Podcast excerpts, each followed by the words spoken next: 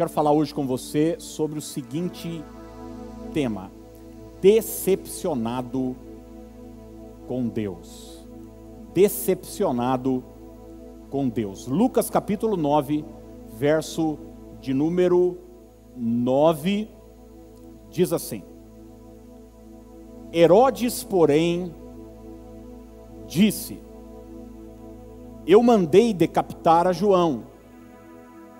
Quem é, pois, este a respeito do qual tenho ouvido tais coisas? Herodes está falando de Jesus. Quem é esse a respeito do qual eu tenho ouvido tais coisas? E se esforçava por vê-lo, e se esforçava, perdão, por vê-lo. Fazer uma pergunta para você, você não precisa responder não, só responda para si. Você já se decepcionou com alguém? Eu confesso para você que eu já me decepcionei com muita gente. E eu confesso para você também que eu já decepcionei muita gente. A vida é assim, a vida a gente lida o tempo todo com decepções. Na verdade, as nossas decepções, elas surgem das nossas expectativas erradas. Quando a gente espera algo que o outro não pode oferecer ou simplesmente não está disposto a oferecer. Eu já contei aqui é, exemplos para vocês de pessoas que depois de anos eu vim, faz, vim saber que estavam chateadas comigo e elas estavam chateadas comigo porque eu não era aquilo que elas esperavam. E o surpreendente é que eu nunca fingi que eu era essa pessoa que elas esperavam, mas elas colocaram uma expectativa em mim. E eu também já me decepcionei com pessoas que eu pensava que era uma pessoa e de repente eu descobri lá na frente no convívio que elas não eram. Mas é curioso como muita gente tem esse mesmo sentimento para com Deus. Como pastor, por muitas vezes eu já atendi pessoas, acompanhei pessoas, orei com pessoas que estavam decepcionadas com Deus.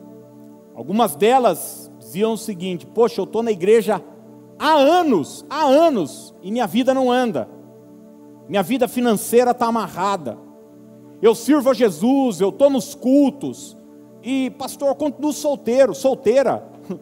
Meus amigos todos já se casaram, todo mundo está com a vida já arranjada, alguns já tiveram até filhos, e minha vida sentimental não anda. O que está acontecendo com Deus? Será que Ele se esqueceu de mim? E cresce dentro da pessoa esse sentimento de frustração, de decepção em relação a Deus. E daí eu pergunto: será que o problema está com Deus ou com as expectativas que nós criamos em relação a Ele. Eu estou dizendo isso porque a gente está diante de um texto curioso. Herodes era o governador, é, Herodes gostava muito de João Batista, gostava de ouvir João Batista, só que a Bíblia vai dizer que ele fez uma promessa para a filha de Herodias, sua esposa, que ela podia pedir naquele, naquele aniversário dela o que ela quisesse, que ela receberia, nem que fosse metade do reino. E Herodias detestava João Batista. E a Bíblia diz então que a mulher de, de Herodes pede a cabeça de João numa, numa bandeja, e isso acontece. O tempo passou e surge Jesus, realizando milagres, prodígios, sinais. Os milagres estão pipocando. Se você ler o capítulo 8 de Lucas, o capítulo anterior, você vai ver uma ressurreição acontecer. Jesus ressuscita a filha de Jairo, Jesus cura a hemorragia de uma mulher, Jesus cura um cego, os milagres estão acontecendo e todo mundo de alguma forma está ouvindo falar de Jesus, ouvindo que ele tem arregimentado uma multidão, que ele tem um discurso interessante e de que ele realiza milagres. Isso também chegou ao ouvido de Herodes, o governador. E a Bíblia diz que ele começa a se questionar: quem é esse homem? Quem é esse homem que está fazendo tudo isso? E o texto bíblico diz que ele se esforçava. Existia um desejo, uma expectativa, uma vontade em Herodes de ver Jesus. E é interessante que o mesmo Evangelho de Lucas vai mostrar o dia em que isso acontece. O dia em que Herodes se encontra com Jesus. Você já se encontrou com uma pessoa que você tinha muita vontade de conhecer? Muita, muito. De repente, um artista, de repente, um escritor, de repente, alguém que você assim venerava. Eu vou contar uma coisa aqui, mas eu preciso que você prometa que vai morrer aqui. Se você é língua preta, fecha o ouvido agora, porque senão você vai sair espalhando os meus segredos por aí. E você que está em casa também, essa mensagem não compartilha essa parte. Eu, desde criança, eu sou fã do Roupa Nova. Fã. Fã. Fã. E um dia um amigo da igreja, lá em Rio Claro, falou para mim, Aquiles, Roupa Nova vai estar tá em Leme. E ele trabalhava no, numa empresa de, de, de piano que, enfim, tinha uma parceria com Roupa Nova. Ele ia levar o piano lá para Roupa Nova e ele falou: Você quer ir lá junto comigo no show? Ah, já estou com os ingressos e tal. falei: Nossa, vamos embora, vamos embora. Nunca tinha ido, num, não tinha ido na Festa das Nações, mas muito, muito, muito tempo. Aí ele falou: Só que tem uma coisa, nós vamos no hotel para ir junto com eles para o show. Vamos ter que ficar no camarim e tal. Tem problema para você? Falei, não, tem problema nenhum. Pelo contrário, né? Fiquei felizão da vida. Gente, quando eu fiquei cara a cara com aqueles caras que eu, desde criança, aprendendo violão, tirava as musiquinhas e olhava os negocinhos de cifra e pedia para os meus professores é, e tal, aquele vocal maravilhoso, aquelas músicas lindas. Eu não consegui falar nada. Eu fiquei em choque. Estado de choque. Eu não consegui falar nada.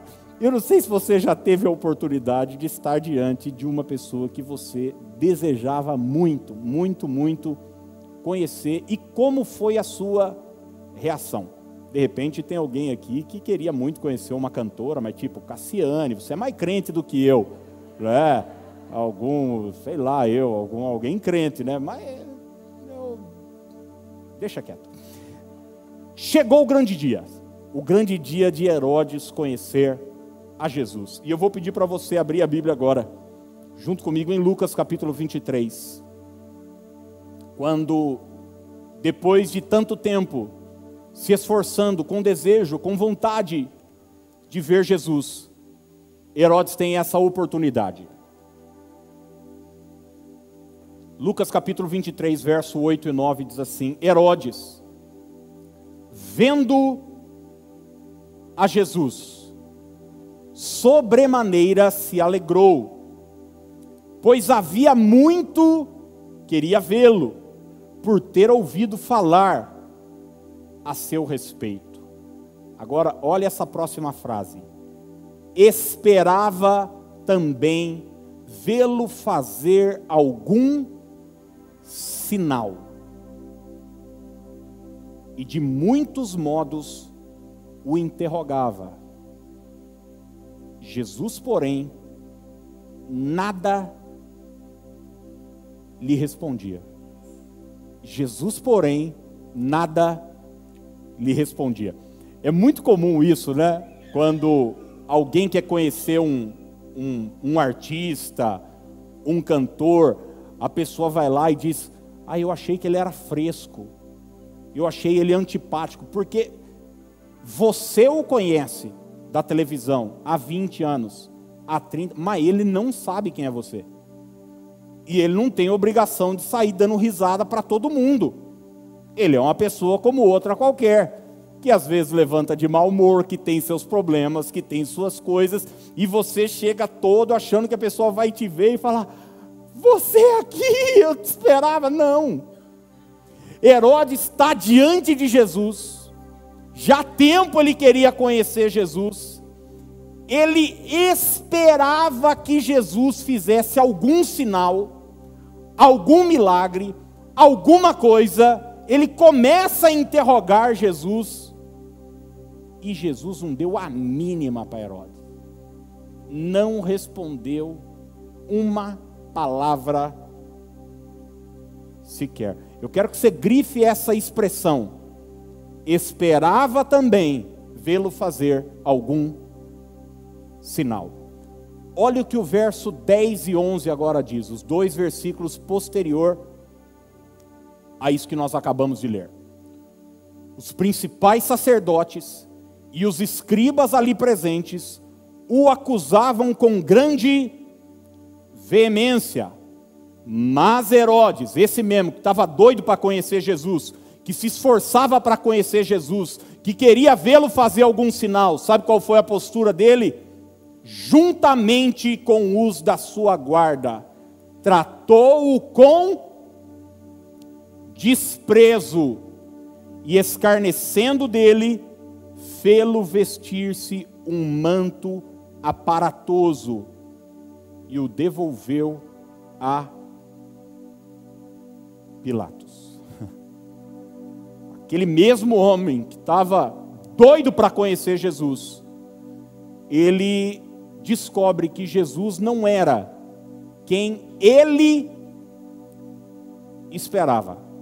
E ele se decepciona, a ponto de ignorar Jesus, de desprezar a Jesus.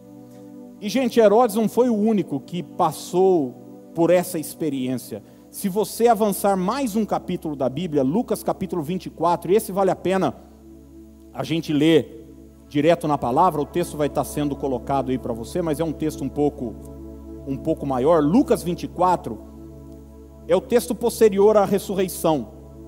Jesus ele ele tinha prometido aos discípulos que morreria e queria ressuscitar. O terceiro dia já tinha chegado, nada tinha acontecido e dois dos discípulos estavam indo é, para Emaús. Você já ouviu falar desse texto? E Jesus se encontra com eles, eles não conseguem reconhecer Jesus e eles estão tristes, estão abatidos, estão decepcionados e nós vamos descobrir o porquê. Lucas 24, do 17 ao 20, diz assim: Então lhes perguntou Jesus: Que é isso que vos preocupa? E de que ides tratando à medida que caminhais? E eles pararam entristecidos. Um, porém, chamado Cleopas, respondeu dizendo: És o único, porventura, que tendo estado em Jerusalém, ignora as ocorrências desses últimos dias?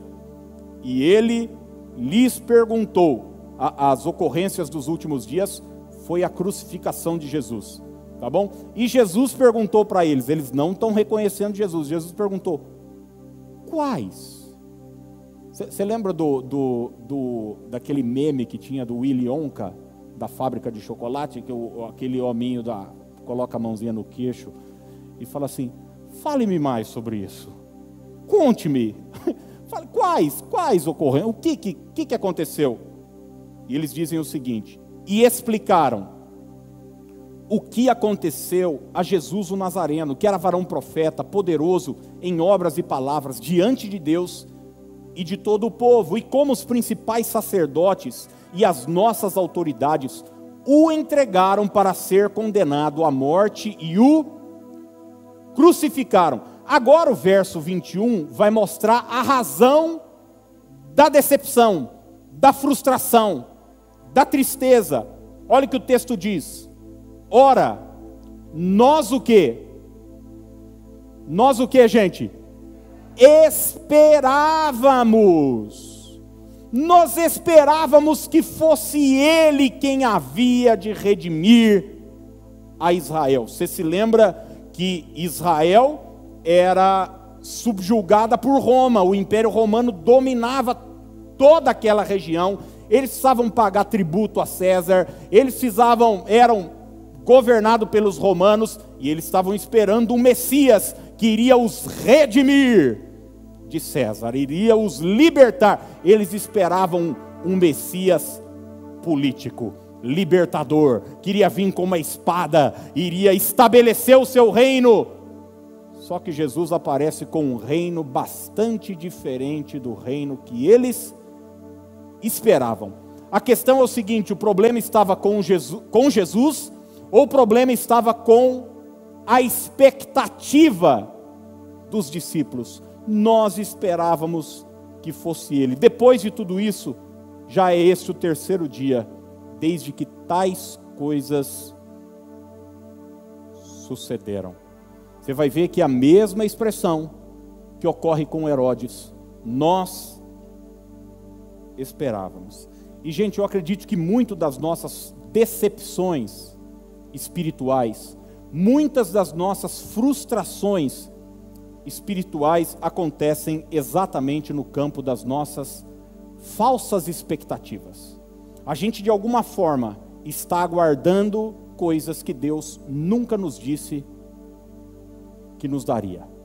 A gente criou isso, de alguma forma, dentro da nossa cabeça, e agora a gente se sente mal, frustrado por uma expectativa errada. E eu quero deixar duas lições importantes acerca desse tema que certamente vão nos ajudar.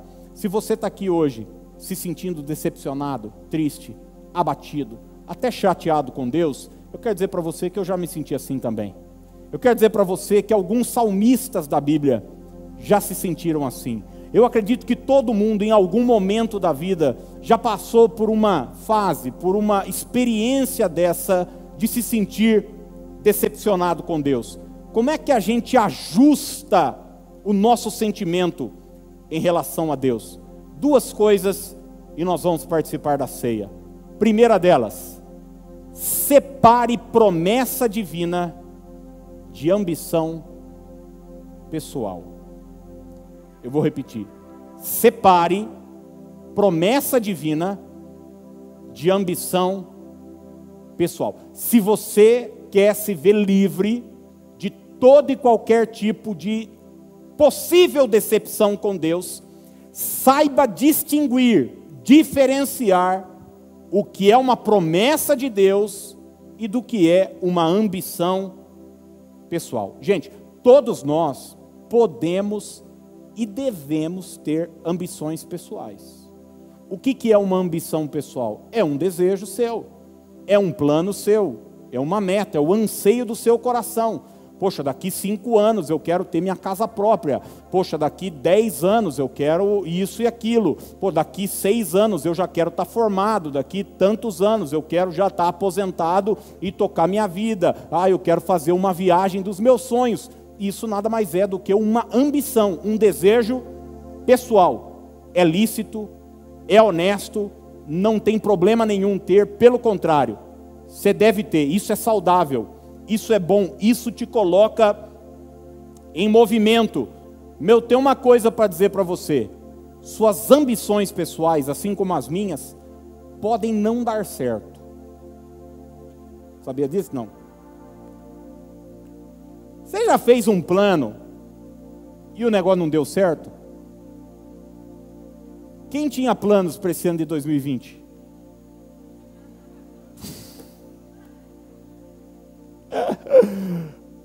Não deu certo. Deu certo, você tinha vontade, desejo, uma ambição, você colocou uma meta, tinha um, tinha um sonho e fala, cara, esse ano eu.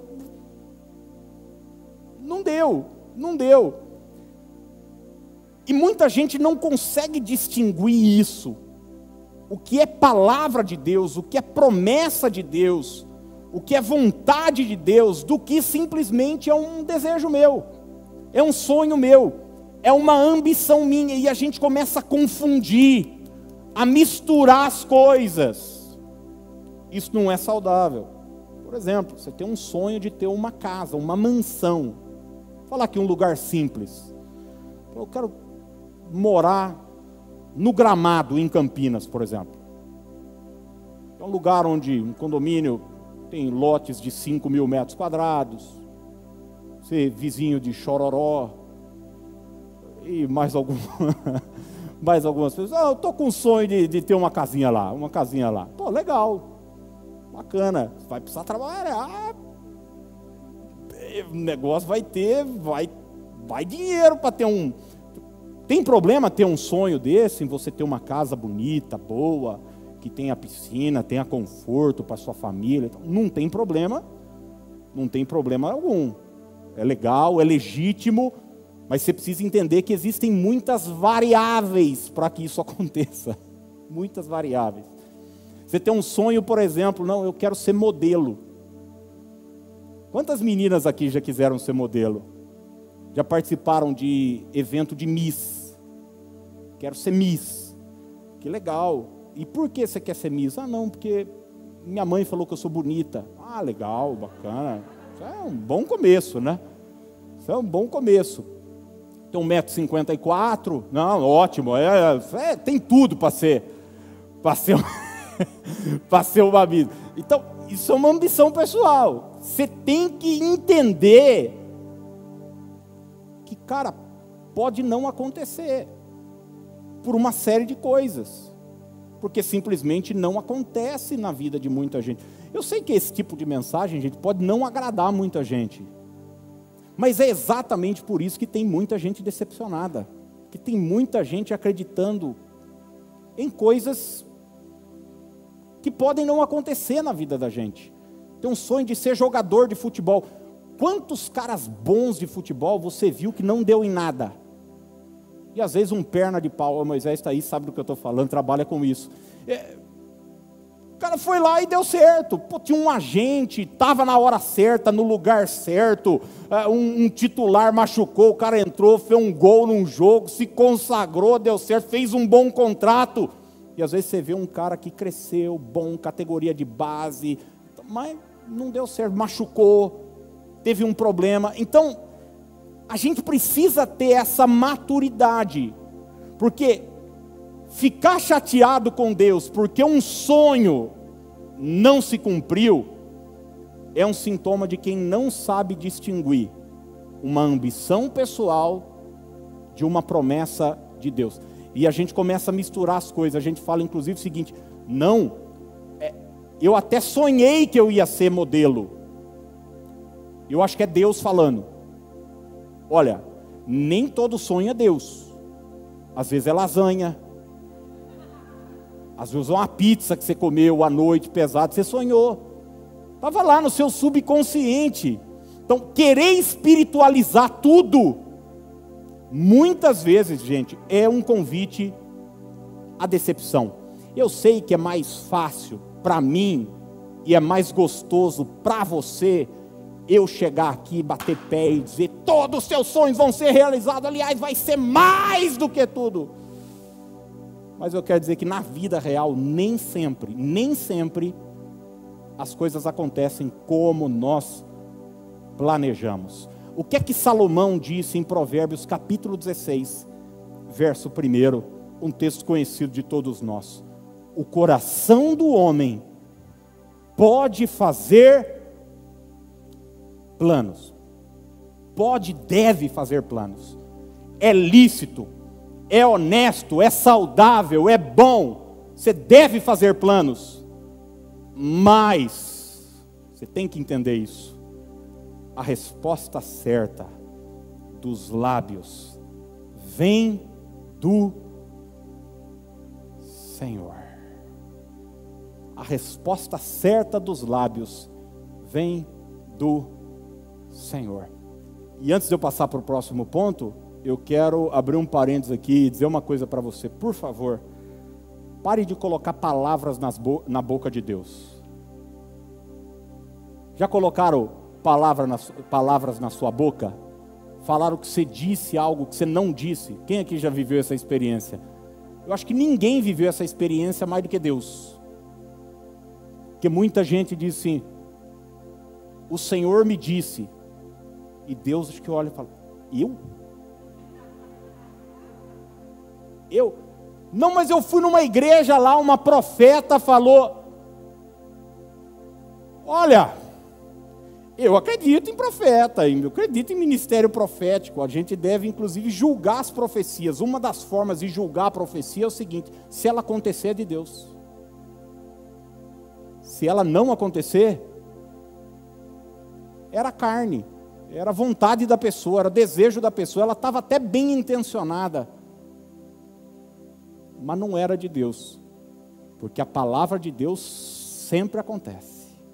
O plano de Deus sempre se cumpre. Jó falou: Eu bem sei que tudo pode e nenhum dos teus planos podem ser frustrados. Jó não falou: Nenhum dos meus planos podem ser frustrados. E às vezes a gente vive uma vida querendo que Deus avalize tudo que a gente quer, quando na verdade nós devemos, antes de fazer os nossos planos mesmo, perguntar: Senhor, qual é a tua vontade? Qual é o teu desejo? Qual é o teu caminho? Porque quando você segue a vontade de Deus, você está num caminho seguro, porque a vontade dele é boa, é agradável e é perfeita. Então, primeira coisa para a gente fugir desse tipo de engano, que é a decepção com Deus, é saber distinguir, separar o que é promessa de Deus e o que é plano de Deus. Gente, se eu parar para contar aqui alguns planos que eu tenho para você, você vai cair duro de costa. Sonhos, metas, desejos que eu tenho no meu coração são grandes, mas deixa eu dizer uma coisa para você: alguns deles, eu esperava que algumas coisas com 38 anos já tivesse acontecido na minha vida, e deixa eu contar uma coisa para você, e não aconteceram. E eu vou contar mais uma coisa para você, e Deus não me deve satisfação também eu vou continuar servindo a Ele, a despeito do que aconteceu, do que deixou de acontecer, eu vou confiar que o plano dele é melhor para a minha vida. E deve ser assim com a gente, porque senão a gente vai nutrindo um sentimento de ingratidão, de frustração, de decepção, que não é saudável para a nossa jornada. Quer ver, na nossa, na nossa vida econômica, o Senhor nos prometeu que nada vai nos faltar nada vai nos faltar. Ele é o nosso pastor e nada vai nos faltar. Eu confesso para você que eu não tenho um monte de coisa que eu gostaria. Mais alguém ou só eu? Mas eu tenho tudo que eu preciso. Tudo. Tudo. Aliás, sendo bem honesto, eu tenho muito mais do que eu preciso. Muito mais do que eu preciso. Então Deus já está fazendo muito mais além daquilo que eu necessito. Então eu vou ficar com a palavra de Deus, com a promessa de Deus e não com a minha ambição pessoal, que senão eu eu piro. E segundo e último lugar, eu sabia que essa mensagem não ia ter glória a Deus. Eu não sei porquê. Mas vamos lá, vamos em frente, mesmo assim.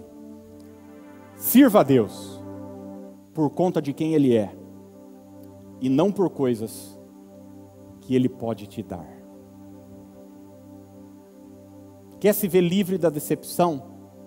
Sirva a Deus por conta de quem Ele é e não por coisas que Ele pode te dar. Antes de mais nada, deixa eu deixar uma coisa muito clara para você. Eu creio num Deus que tem prazer em nos abençoar. Eu creio num Deus que tem prazer em nos presentear. Sim ou não? Você crê nisso ou não? Deus tem prazer, mas deixa eu dizer uma coisa. Mas o nosso relacionamento com Ele não pode estar baseado nas coisas que Ele vai nos dar. O nosso relacionamento com Ele deve estar firmado no caráter dele, em quem Ele é. Tem muita gente que ao entrar num templo religioso já chega olhando para a mão de Deus e não para nem para olhar no seu rosto. Já viu criança na entrada de aniversário?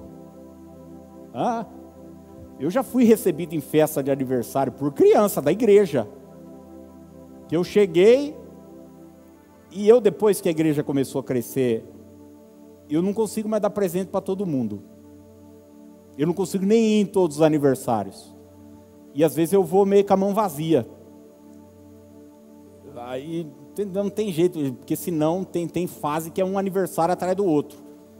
E vocês têm que entender que eu sou pastor da Igreja do Nazareno, não da Universal do Reino de Deus. Aí eu já fui recebido por criança assim na porta, da, olhando para minha mão. Tio, o que, que você trouxe? E quantas vezes pessoas entram na casa de Deus perguntando: que é que o senhor tem hoje? O que é que o senhor tem hoje para mim? Nosso relacionamento com Ele vai adoecer se a gente estiver prestando mais atenção no que Ele pode fazer do que em quem Ele é. Você de repente tem um amigo que te dá presente, que você sai para comer, ele paga uma pizza para você, é gostoso, né? Vamos viajar junto, vamos passear e tal. Seu aniversário te dá presente e tal. Legal. Mas se ele parar de dar presente, a amizade acaba? Eu já vi muita amizade que está firmada em coisas.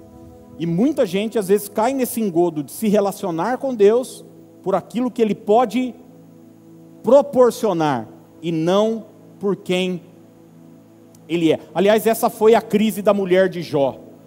Olha para você ver o que Jó capítulo 2, verso 8 nos diz. Jó, você sabe, servia a Deus e era trilhardário, era o cara mais rico do mundo na época. Era o, eu não sei agora, ele está, antes era o Bill Gates durante muitos anos, né? Eu lembro quando eu era criança, era um cara, era o sultão de Brunei. Era o homem mais rico do mundo. Depois agora era o Bill Gates, depois era o dono da Amazon. Eu não sei quem é que está aí na, no topo da Forbes, mas era lá atrás era Jó, na Forbes da época. Tava lá o nome do irmão Jó no topo, batia um monte de camelo. Camelo era o carro da época, era o Rolls Royce da época. Batia um monte de camelo, ovelha, terra, família grande, tudo. De uma hora para outra, gente, o que, que aconteceu? Foi embora tudo, acabou. De uma hora para outra. Olha o que a Bíblia diz, Jó 2, 8 e 10. 8 a 10. Jó sentado em cinza, tomou um caco para com ele raspar-se. Então, sua mulher lhe disse: Ainda conservas a tua integridade? Amaldiçoa a Deus e morre. Mas ele lhe respondeu: Falas como qualquer doida. Temos recebido o bem de Deus e não receberíamos também o mal, em tudo isso não pecou Jó com os seus lábios. Jó deu uma chacoalhada na mulher dele e falou: Pera um pouco, quando tudo está bem, a gente serve a Deus, e agora que a gente está na pior, a gente vira as costas para Ele. Você está doida? O nosso relacionamento com Deus não tem a ver com coisas que nós temos, ou deixamos de ter, ele vai declarar lá na frente: Eu sei que o meu redentor vive. Vive, vive, vive, aleluia, bendito seja o nome do Senhor. Gente, eu sei que nós gostamos e eu gosto e creio na prosperidade, na bênção, no favor.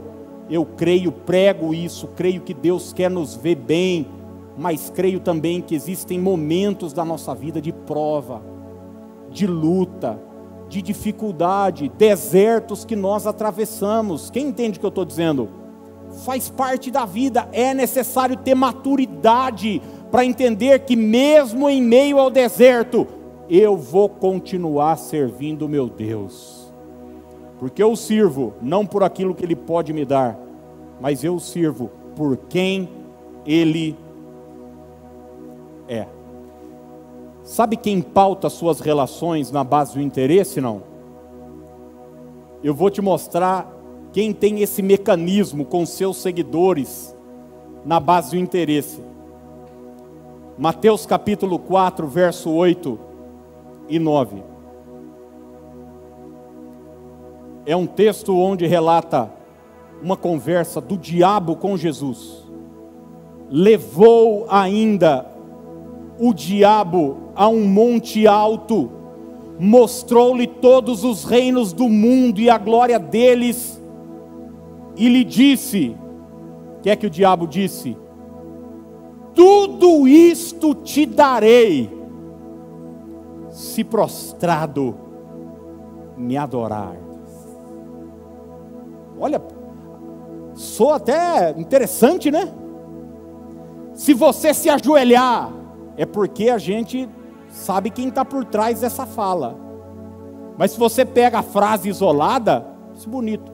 Se ajoelha e me adora, e eu vou te dar todas as coisas. Quem disse isso não foi Deus, foi Satanás. Porque é Satanás que baseia as suas relações no interesse. No interesse. Tanto é que é, é ele mesmo quem vai acusar Jó, dizendo: É claro que ele te adora. Você deu tudo para ele, tira as coisas dele, para você ver se ele não te, te abandona.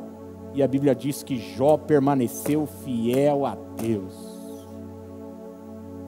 Herodes está lá esperando um sinalzinho, esperando alguma coisa, porque ele esperava um Jesus mágico que fizesse algumas coisas lindas diante dele.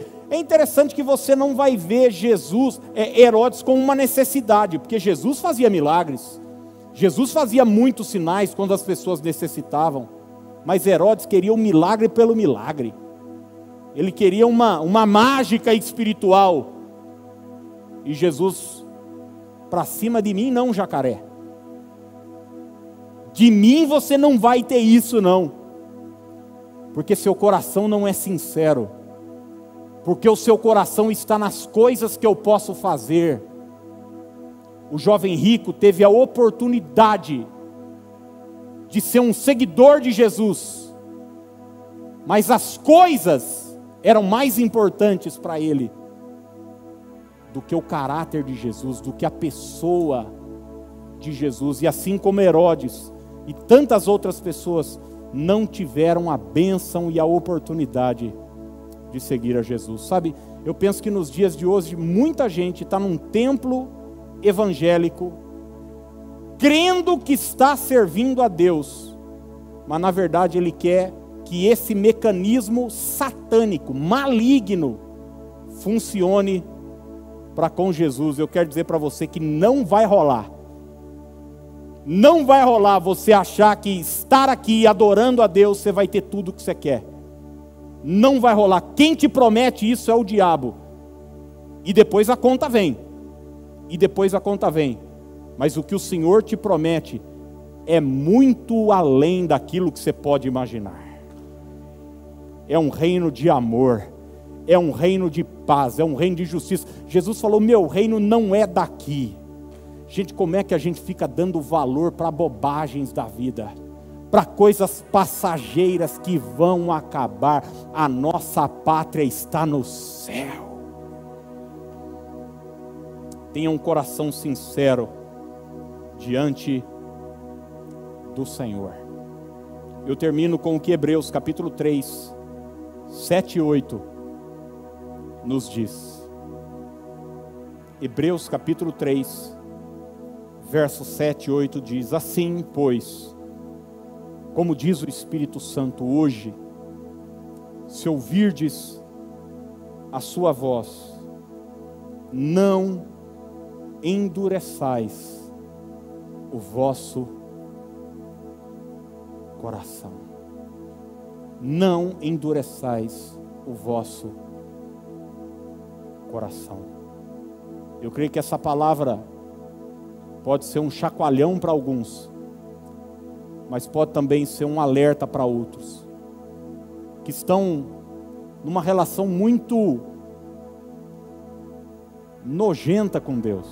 Sabe, gente, eu confesso para você que se eu não tivesse maturidade no meu relacionamento com Deus, quando eu fui diagnosticado com leucemia, eu tinha entrado em parafuso. Se eu tivesse esse tipo de relação desonesta, eu sirvo a Deus, por coisas que Ele pode me dar, por coisas que Ele pode me beneficiar. Quando você enfrenta uma luta, quando você enfrenta uma prova, quando você fica desempregado, quando você passa por um revés na saúde, na sua família, você entra em parafuso. Mas quando você serve a Deus por quem Ele é, mesmo nas lutas, mesmo nas provas, você continua de mãos dadas com Ele, porque Ele prometeu: eu vou estar com você todos os dias, inclusive naqueles ruins que você vai passar, eu não te deixarei, eu jamais te desampararei. Que hoje a gente possa ouvir a voz do Espírito Santo e deixar o nosso coração sincero diante do Senhor. Ele vai te abençoar, ele vai. Ele vai fazer mais. Ele vai, ele tem o que é melhor para você. Mas por favor, agrada-te do Senhor. E só então ele satisfará os desejos do teu coração. Entrega o teu caminho ao Senhor. Confia nele e creia. O mais ele fará.